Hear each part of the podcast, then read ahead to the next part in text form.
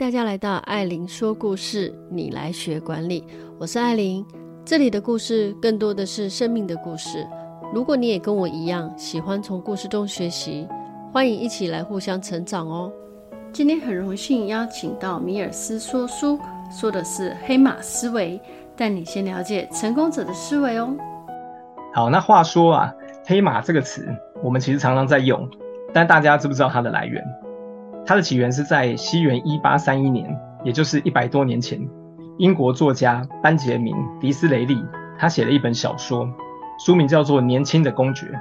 那这本小说它有一段情节是描写一场马术竞赛，然后一匹很不起眼的黑马，它不是良好血统产生的后代，那比赛前也没有任何人重视，没想到却在最后关头夺得冠军。好，于是在这一本书籍出版之后，黑马这个名词。它就被用来比喻出乎意料的获胜者。那我觉得国外的作者其实蛮厉害的，他只要能把一件事情或是一个已经存在的概念整理出一套逻辑，并透过文字呈现出来，就能够受到大家喜欢。过去我们曾经读过一本呃一些书籍，像是《原子习惯》，对，或者是说我下个月有推出的一个教养大震撼这个读书会，还有《致富心态》《无限赛局》《内在驱动力》这些书籍。它其实都是概概念很类似的作品。那未来我们其实也是有机会，如果大家能够把某一些概念加上你独树一格的论述，其实我们都可以变成横空出世的黑马。好，让我们一起互相勉励喽。好的，那我把今天的课程拆解为几个重点的课纲，在下一张投影片里面，我们先来看看课纲的明细。好，画面上是今天的课纲，一共有六条，让米尔斯为大家简单导读一下。第一。标准化社会限制思维，不知道大家有没有觉得，我们生存的这个社会，其实把每个人都当成聪明人。因为小学跟国中，我们都要念一样的学科，到了高中去分文理组，对，那最后挑选你喜欢的科系，听起来看起是蛮民主的，对吗？对，但是东方人的孩子哦，他其实自主权是比较低落的。国小与国中阶段，我们大多都听父母的，那即便高中你你能够选择你的志向。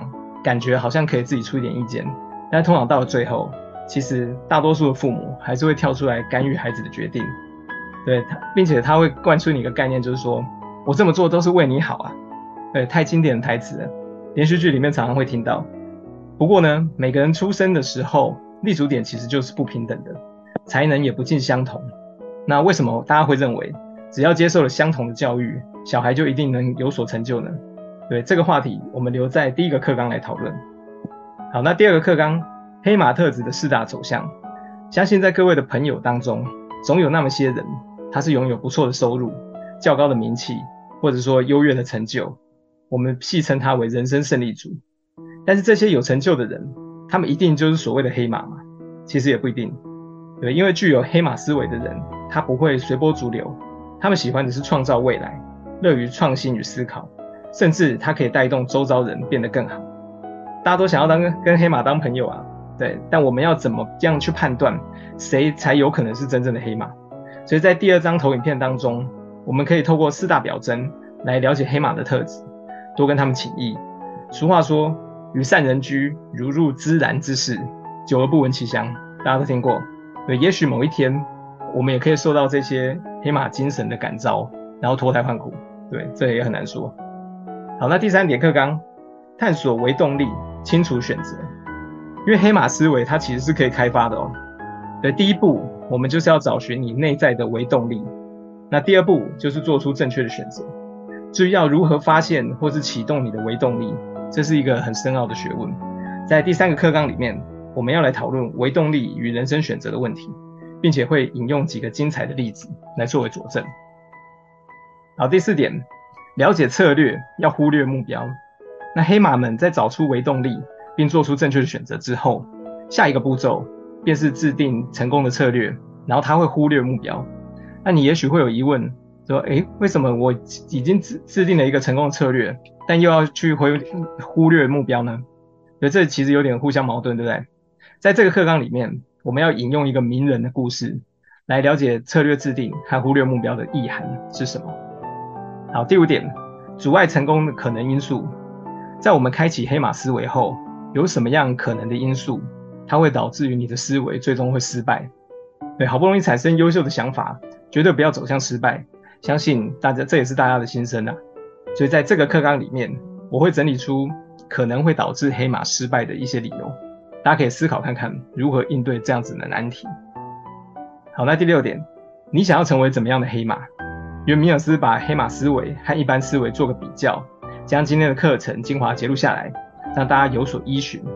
那在今天的读书会后，请大家务必去思考一个问题，就是你想要成为怎么样的黑马？对，你有什么想法，或者说有什么自在难行的问题，需要旁人帮你提携或是鼓励你的，欢迎提出来一起讨论。那也欢迎到照光之心的粉专，我们可以在讨论串底下留言。相信讲师群都很乐意给大家一些建议。好，那接下来我们就要开始今天的第一个课纲喽，请看下一张投影片。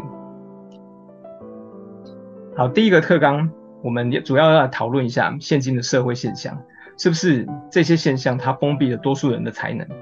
在故事的开端，我先邀请大家来脑力激荡一下，请各位试着回想看看，在你周遭的家人、亲戚或朋友。有没有这样的一些奇才啊？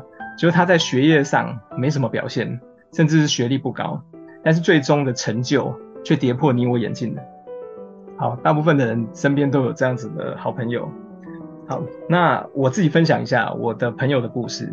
我有一个小学同学，他小的时候非常顽皮，功课很烂，一天到晚被老师揍，而且是打得超凶的那一种，造成了他内心的阴影。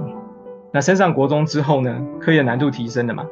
成绩就变得更差了，于是他选择中辍离开校园，想说啊，就当一个学徒什么的就好了，以后能混口饭吃。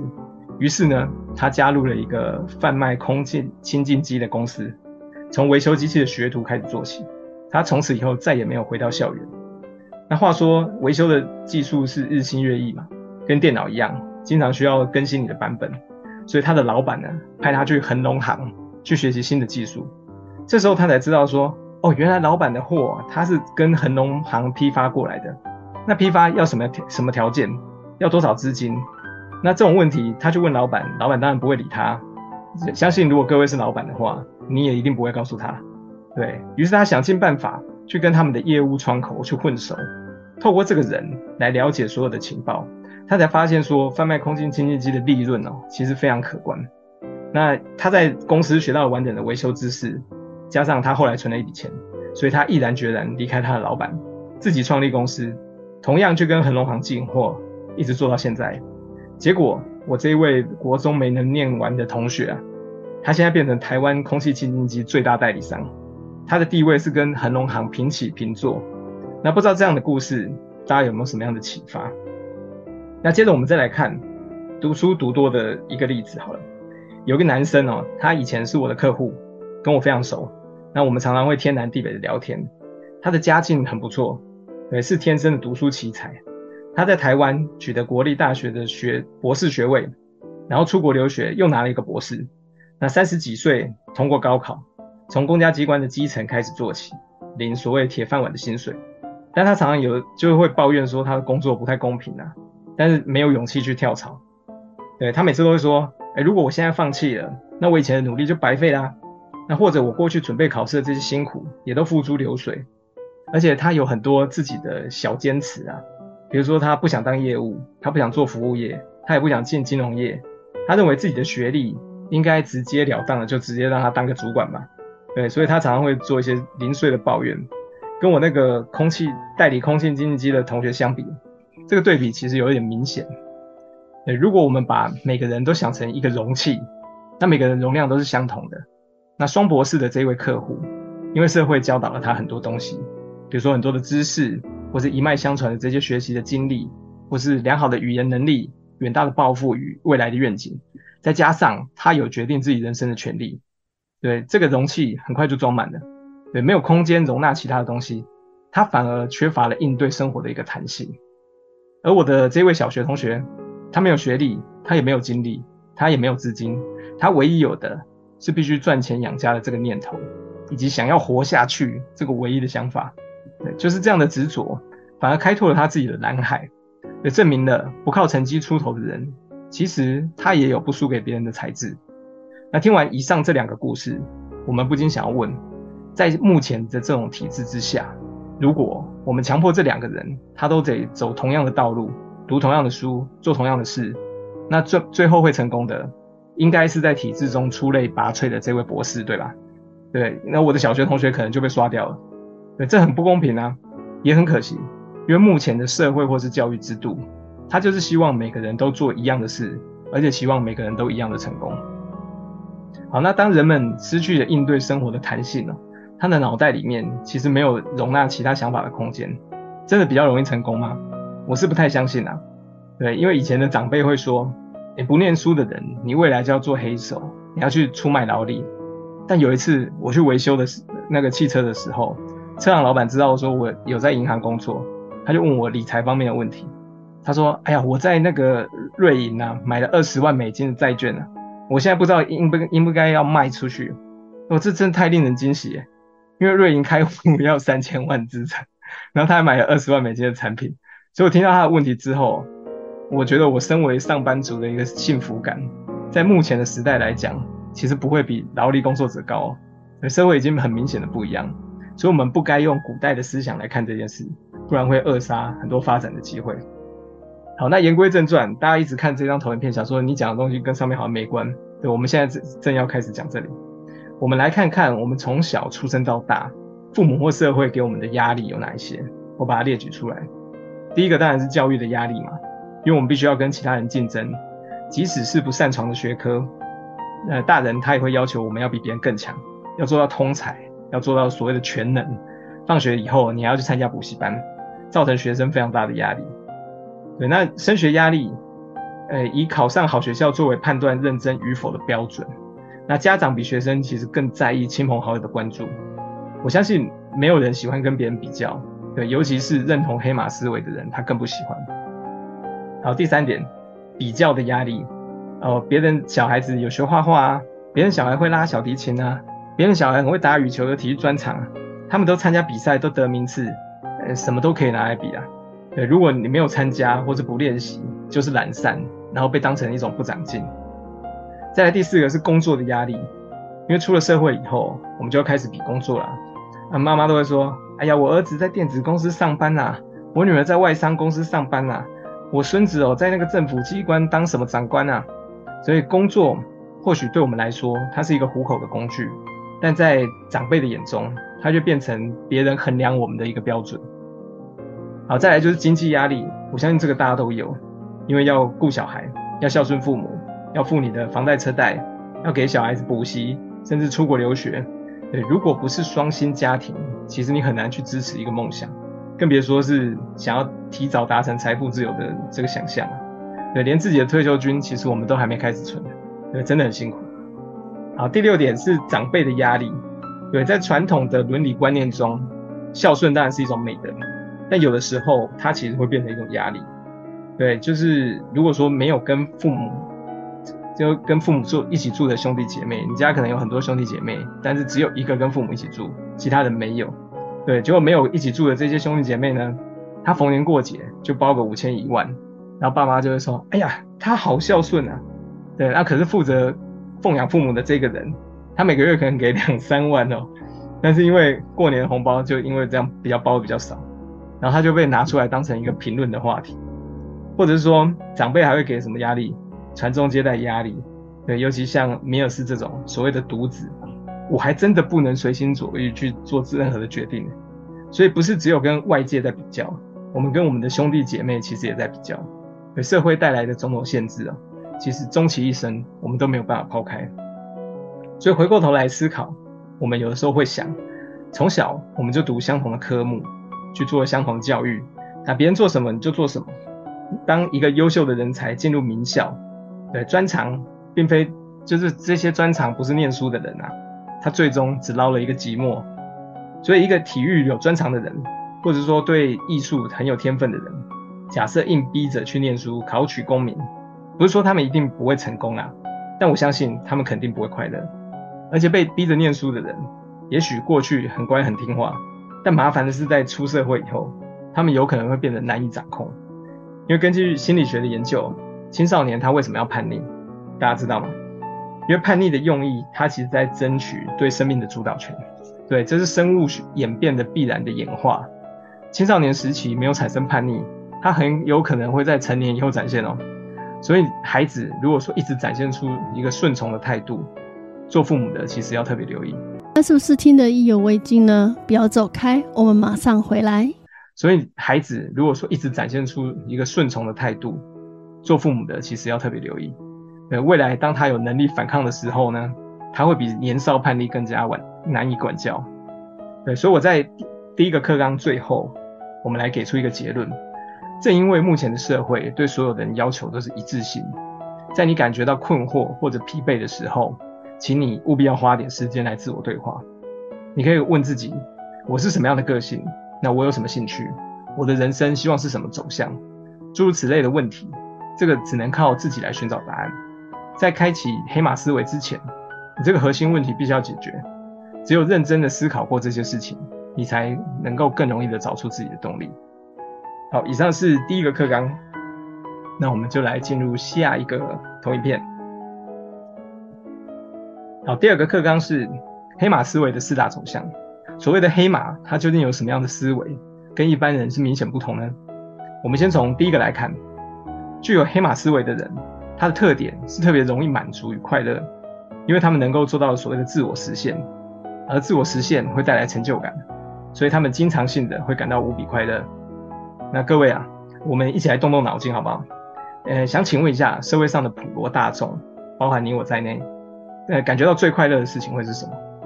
是老板跟你说：“哎，恭喜你哦，你升官哦。”或者你年底拿到一封信，然后上面一打开，也告诉你说：“哦，今今年薪水调几趴？”对，还是说年终你去银行刷存折的时候，发现多了两个月的年终奖金？对，这些是多数人他会认为自己快乐的原因。但各位有没有发现，其实这些事情的决定权都是在老板手上，或者在你公司的 HR 手上，你们的财务部门。但这些都不是我们自己可以掌控的。那我们谈到具备黑马特质的人，为什么他特别容易快乐呢？因为他们深深投入在自己所爱的事情当中。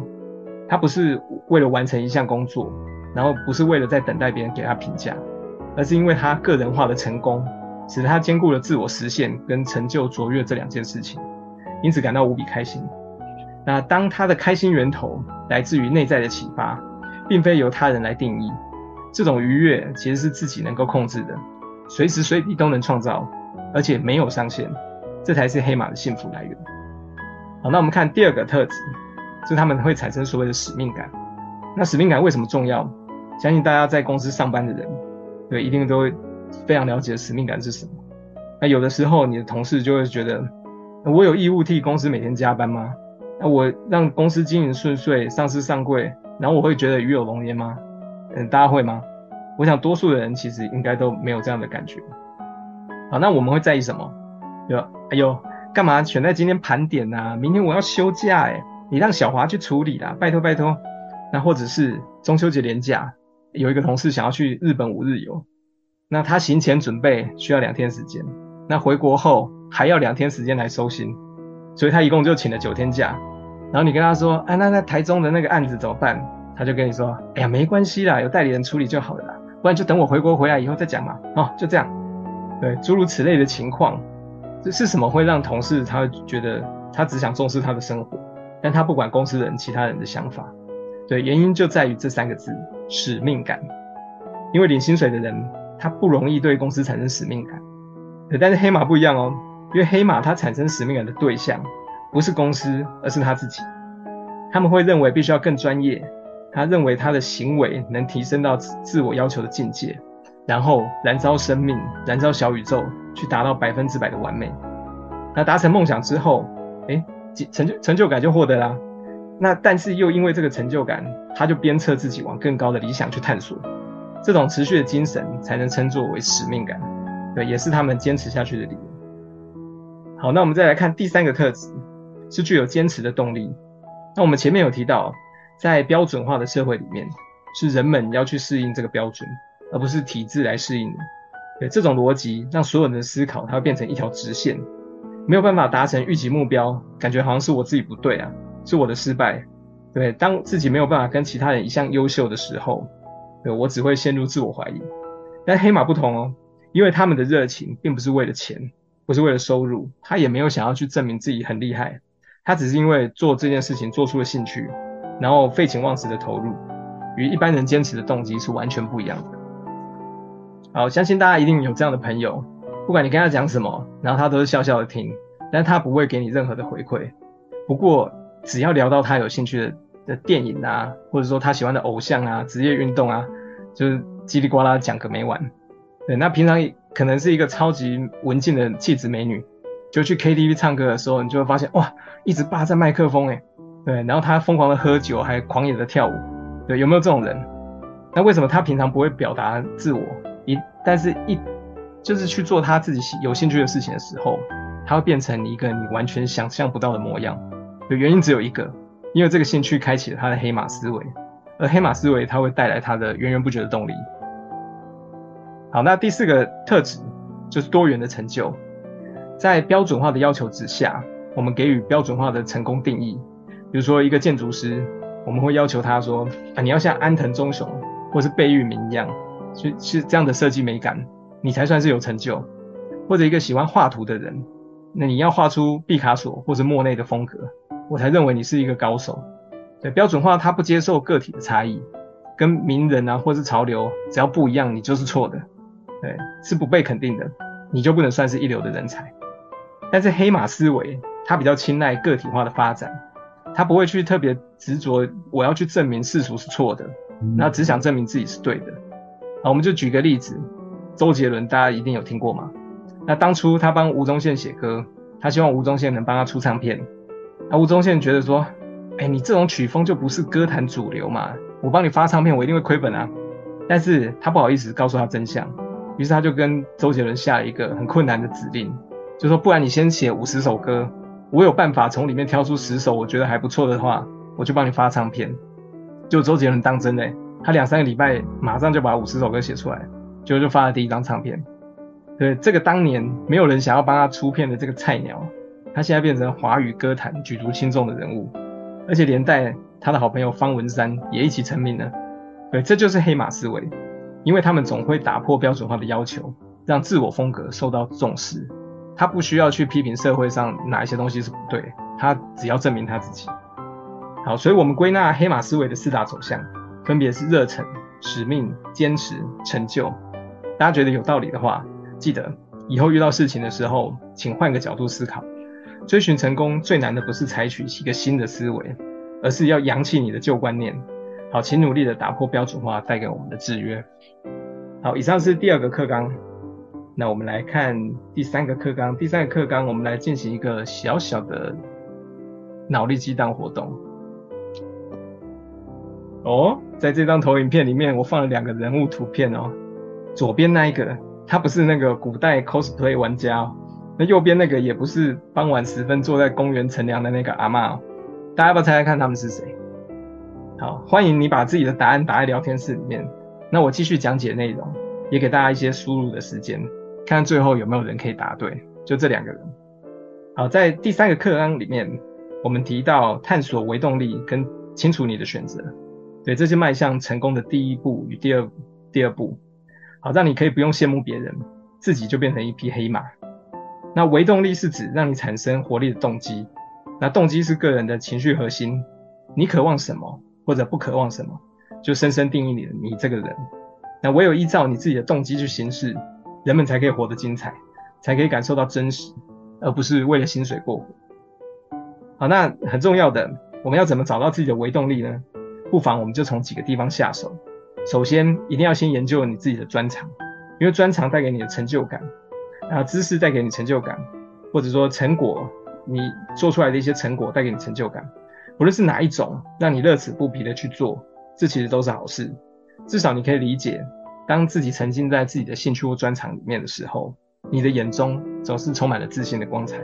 认真的人最美丽，对不对？好，那第二个是感觉，有什么样的事情，它能够让你觉得生命充满了意义，或者让你主动想要学习、想要理解。那尽管它当下可能还不是你的动力来源，但有可能在你生命中的某个阶段。就会变成你的微动力。好的，那因为大家都在聊天室里面留了一些答案嘛，我们准备要公布答案哦。但是我先来看看大家有没有人答对。哦，大家有猜到右边的是珍古德哦，好强。但左边不是居里夫人，对，好吧，我们要来公布答案了。左边这位名人呢，他叫做南丁格尔，他号称护士之母。那其实他是出生于一个贵族之家，从小他就是一个有名的交际名人。但据说啊，有一天他很神奇的听到了神谕，也邀请他担任护士的工作。那在西元一八五零那个年代，护士的社会阶层，他就像仆人或是工人一样，对，他没有社会地位可言。那南丁格尔他对于护士的工作也没有任何概念。但是他却愿意洗尽铅华，让护士成为他一生的志向。对，这就是一种精神感召。任何充满意义的事情，其实它都可以变成你的微动力。好，那第三个是使命。呃，使命感可能是别人赋予的，并不是天生拥有的。比如说，我们刚才有猜到的右边这一位珍古德，对，相信大家都听过啊。他对于黑猩猩保育的工作不遗余力。不过他在年轻的时候做过秘书跟电影制片。对保育工作其实没什么兴趣啊，他单纯只是想要到非洲看看动物，因为他有在研究动物的行为学。结果呢，当他到了肯亚，他遇到一个很有名的人，人类研究学家，叫做里奇。对，这个里奇他正好在研研究灵长类。那珍古德就是说想说，啊反正我也没事做嘛，我帮你当助手。结果呢，他居然对黑猩猩的保育产生了使命感，并且终其一生就产生不灭的热情。那不论是兴趣或是专长，感觉或是使命。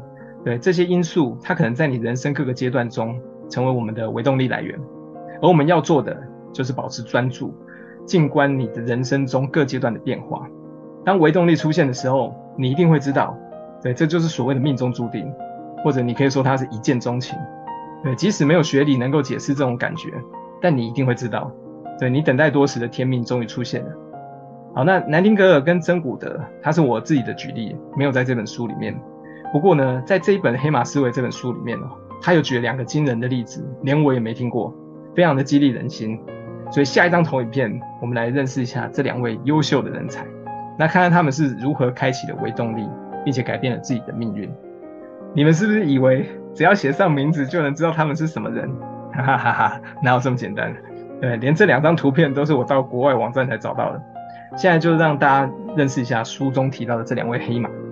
好，左边这一位，他叫做麦考密科，他是纽西兰人。那十五岁就辍学离开校园，他在那个养马的地方哦，担任一个马厩的清洁工作。那二十一岁变成单亲妈妈，他就改到炸鸡店去上班，靠那个微薄的薪水来养活儿子。得过且过，他的人生没有任何的希望。在他二十五岁的时候，有一天他去拜访一位住在乡下的亲戚，那亲戚家也没什么娱乐嘛。于是就把一个望远镜借给他，跟他招待他去免费欣赏银河。他还记得当时他躺在湿哒哒的草地上去看星空，就他立刻被这个美丽的景象吸引了目光。对，虽然他对天文学的知识是零，不过随着这个热情燃烧，火焰燃烧，他居然踏上了连他自己都没有想到的人生旅途。对，透过这个借来的东西，还有别人不要的一些装备，他在他的阳台拼凑出一一一个望远镜。很不容易，对不对？然后他把他自家取名叫做农场湾天文站，对，利用这些阳春的配备，但是他去操作复杂的观测理论哦，结果他在一九九九年的时候，发现一个质量为木星三倍的行星，对，距离上一位西元一七八一年发现天王星的一个赫歇尔，这中间距离了两百一十八年的时间，他成为两百多年以来首位发现新行星的业余人士。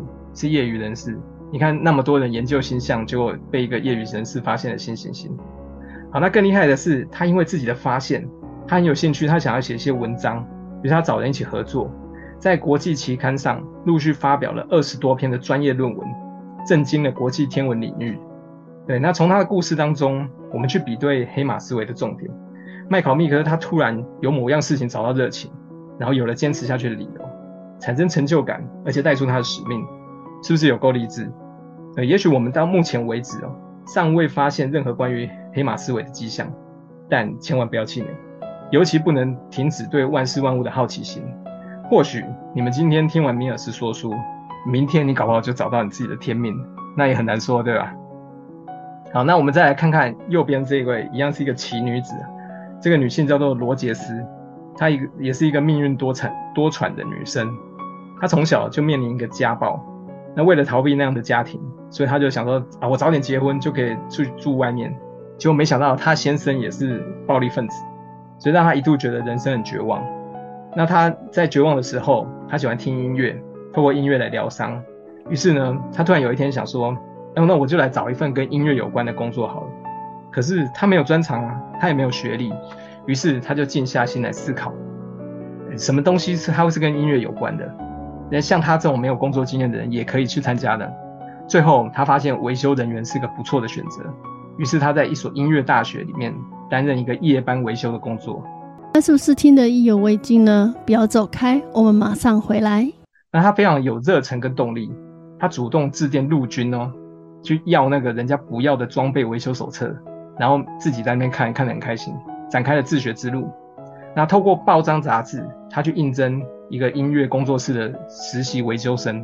对，那跳槽这个公司是有名的啦，所以他担任技师后没多久，在一个因缘巧合的际遇之下，这工作室说。哎，我们那个谁谁谁没来，你可不可以担任一下录音助理啊？感觉好像你也你也可以嘛。对，所以他反而有机会接触到知名的歌手。那在几年之后，他的偶像一个叫做王子，大家可能呃也跟米尔斯差不多年纪的人应该有听过，一个叫王子的美国歌手，他想要征求他的御用维修师，就他去应征，他就录取，替他的偶像录制了几张专辑。那因为有这个大牌歌手录音师这块响亮的招牌啊，给他加持，所以他结束与王子的合作之后，那陆续还担任其他歌手的录音师。然后他年过四十岁之后哦，凭借着对音乐的热爱，他到大学去主修音乐课程。现在他成为伯克利音乐学院的教授，而且他还取得麦吉尔大学的心理学博士学位，是不是很强？好，那透过以上这两位优秀人士的故事。各位有没有什么收获？因为黑马思维它是时时刻刻在改变的。当我们走到正确的方向时候，其实不用别人的鼓励啊，你也不需要外外力来帮忙，你自然而然就会发现，对，这个才是我想要的嘛。而黑马思维的核心价值，它是透过有兴趣的事物来找出成就感。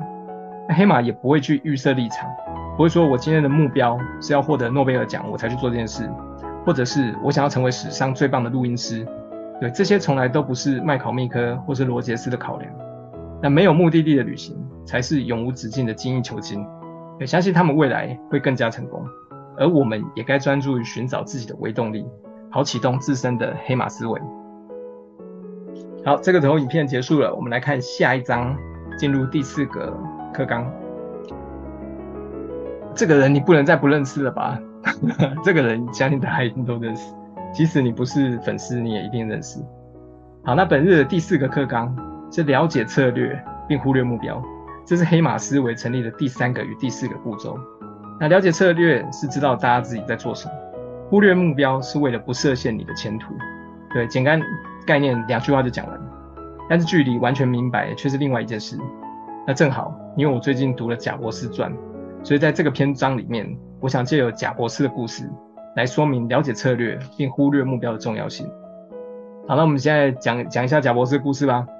他从小是一个被领养的小孩，他的生父据说是叙利亚的贵族，在留学的时候跟美美国人交往，后来生下了贾博士。那因为爸爸有返乡接班的这个压力嘛，于是他就放弃了他的平民女友。那贾博士的妈妈还是学生啊，没有办法抚养他，于是他就开出条件。谁只要能帮我的小孩子存到上大学的学费，小孩子就就归他。对，结果后来他的养父就把他接走，就一直照顾他。可是他养父并没有隐瞒他身世，所以贾伯斯很少就知道他自己不是亲生的。他对生命感到很困惑，然后对自己也产生怀疑，是不是我不够好，所以我的父母不要我？对，所以从小他就是一个特立独行的性格。那他后来迷上了一种东西叫做电机，他常常会想要发明一些奇怪的东西。对有兴趣的科目，他会疯狂去钻研；但对其他他没兴趣的科目，他就会哎算了吧，不要管。对，所以在一个偶然的际际遇当中，他遇见了一个同样喜欢电机的人，他叫做沃兹尼克。对，这个沃兹尼克比贾伯斯更厉害，因为他老爸本身就是工程师，所以他对电机的知识异常丰富。他甚至当时徒手打造了一款叫做蓝盒子的物品，盒子就是我们装东西那个盒子。这个东西你只要装在自己的电话线上，它就可以透过一个奇特的频率，让你免费拨打拨打国际电话。那沃兹尼克夫的研发，贾伯斯的任务就是帮他的伙伴把这个东西卖出去。所以第一批一百个，他们全部都卖出去了。这两位天才的搭配无懈可击。好，那贾伯斯的黑马思维，其实他在这个时候他已经形成了，因为他对童年父母遗弃这件事情耿耿于怀，他会去借由所谓的禅修来探寻生命的意义，所以他其实有很多自我对话的机会。我认为这是他很快找到微动力的原因。好，他的微动力来自于对机械的热爱嘛，那人生迅速做出选择，他立志要在电机方面发挥创意来改变这个世界。其实，在他的那个年代，几乎只有公司行号或者工厂才会去使用所谓的电脑，个人电脑概念根本没有啊。所以贾伯斯知道说，诶，他的搭档沃兹尼克有这样的才华，所以他他们立刻立志说，我们要把个人电脑这个观念带入家庭。于是他们就成立了一个公司，叫做苹果。然后当时靠着沃兹尼克的努力，研发出一个苹果一号。那开了公司之后呢，接下来他要怎么存活？那当然要找到金主嘛。因为他们两个根本没钱。好，那第二个是他要跟各类型强大的公司去做一个合作。那贾伯斯他有一个很厉害的，就他虽然没有做过业务，但是他有天赋异异禀的业务能力。于是他就随便翻翻电话簿啊，他找到一个叫做马库拉的人。这个马库拉人就赞助了他二十五万美金。于是他就用这一笔资金做出第一批的苹果电脑，卖给所谓的电脑同好会，对一些研究电脑的人。然后就打响了他的知名度。并靠着这个电脑制造推动苹果上市。那贾博士他认为苹果应该包办上游到下游所有细节，相信有用 iPhone 的人都知道。对，不像其他企业，他都主张分享的原则。贾博士不希望消费者去拆开他的麦金塔电脑，去加自己去组合其他的零件。对，这个政策从一开始他其实就很确定。那除了商品的策略之外，他连科技研发的趋势，他也秉持了一条龙的信念。在西元两千年，那可能有一些人有印象，当时所有的电脑工业一片哀鸿遍野，思考着说我们要怎么突破千禧年的这个更新问题。贾博士那个时候他已经想到了云端储存哦这件事情，他希望未来回收所有使用者的自主权，把所有的资讯都存在云端，这样就能维持对苹果的向心力。对，这的确是个高招诶，二十几年前他就想到了。你现在看看，回头看看，说 Google、微软或是 Salesforce 这些一线大公司，哪一个不是积极在开发云端储存事业？但他居然在二十几年前就想到了。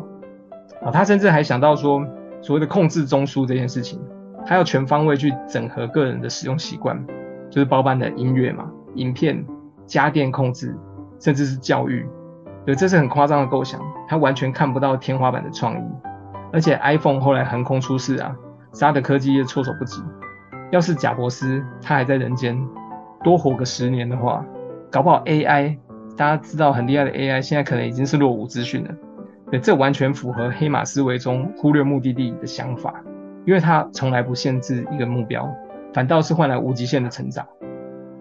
好，那除了这些科技方面对世界的贡献之外，贾博斯他还有一个特殊的经历，那就是成功的把大家的梦想中的皮克斯给救活。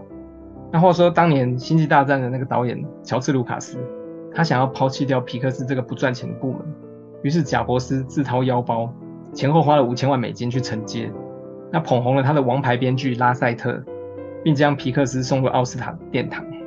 对，最后他说服迪士尼，这才是最厉害的。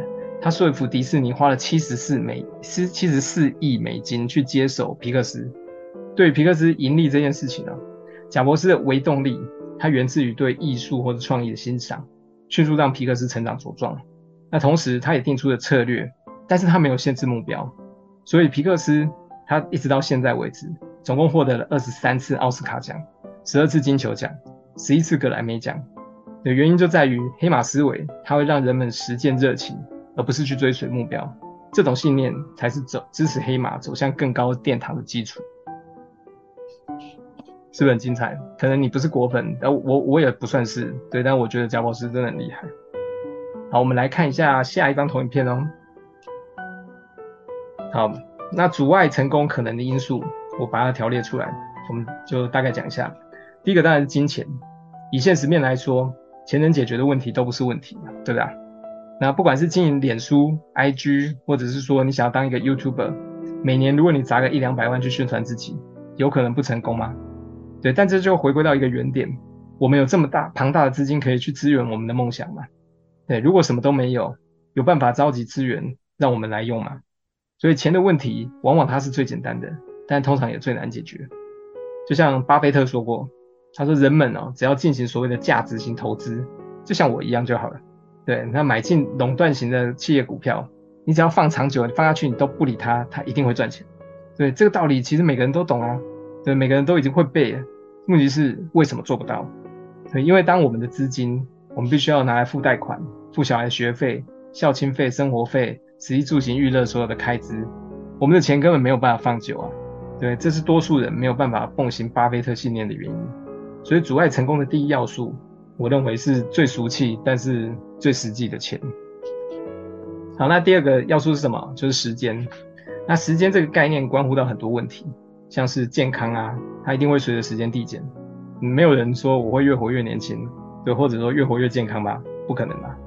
对，那想要价值观或是意念去发酵，它其实也需要时间。教育改善也需要时间。那企业发展它也受到时间的限制。曾经以前很辉煌的公司，它不代表它可以长久的意气风发。对，所以时间它也成了影响成败的重要因素。好，第三个人脉，人脉及人才。对，那没有人没有人脉的话，其实你所有的合作都会变得困难，而且少了人际关系的润滑，你的生产成本一定压不下来。而没有人才又是另外一回事。那我们套句刚才贾博士名人他说过的话。他说：“A 咖只愿意跟 A 咖合作，但是企业经营最大的问题就是随着组织规模越来越大，自然呢有一些 B 咖或者 C 咖会混入公司，所以经理人的职责就是务必要剔除这些不合格的员工。那当我们没有人人才，我们也没有人脉，对，做任何事情我们也没有任何的弹性。突然一个灾难来，比如说就像疫情，对，我们很可能就会像摩托罗拉或者说黑莓机或是百事达一样，就直接被打趴在地上。”所以，永续的培养人才跟人脉也是一个很重要的事情。好，再来，我们说速度。所谓用兵之道，贵在神速。如果周星驰当年他不拍喜剧，那不去改变这个影坛生态，今天可能没有人会记得他对电影的贡献。那如果苹果没有推出苹果一号，后面也不会有麦金塔电脑产生。或者说微软，它如果等到 Windows 就是完全成熟才上市，那今天的市占率也不会如此之高。所以成功的条件看起来就是在速度。大家不妨思考一下，过去你有没有什么样的灵感，但是你没有提出，结果事隔多年以后，你却看到别的公司就是把它发明出来。对，那别人的成功，他没有比你优秀，他只是先下手为强。好，那最后一个很重要的就是热情。对，你没有热情，你就没有毅力。那做一件事情，如果你没有找到你的微动力，你就完全就是。空白的状态啊，那你就不可能会有成就感，你也没有坚持下去的理由。这一脉相承的影响力，就是造成失败的主因。好，那我这边在大家喜欢听故事的话，我这边再补充一个故事，这是台湾本土的故事。大家都知道说台湾的樟脑业很有名嘛，对，那制作樟脑的技术其实也是世界第一。那一手开创台湾的这个樟脑事业的一个叫邓茂南董事长，他本身也是花莲瑞穗牧场的经营者。对，已经七十几岁哦。虽然他把公司交棒给下一代，但大家以为他会开始享受退休生活吗？不是，他运用他过去对树木的这些知识，他自己在花莲买土地种树去回馈地方，而且他把自己做水土保持的心得写成了那个预防水库淤积的作业手册，他还向国家申请了专利，就连水利局的人都觉得哇，你怎么那么厉害啊？七十几岁还没有学过这专业的东西，你居然写出来这么专业的东西。所以呢，像这个邓董事长，他绝对是一匹黑马。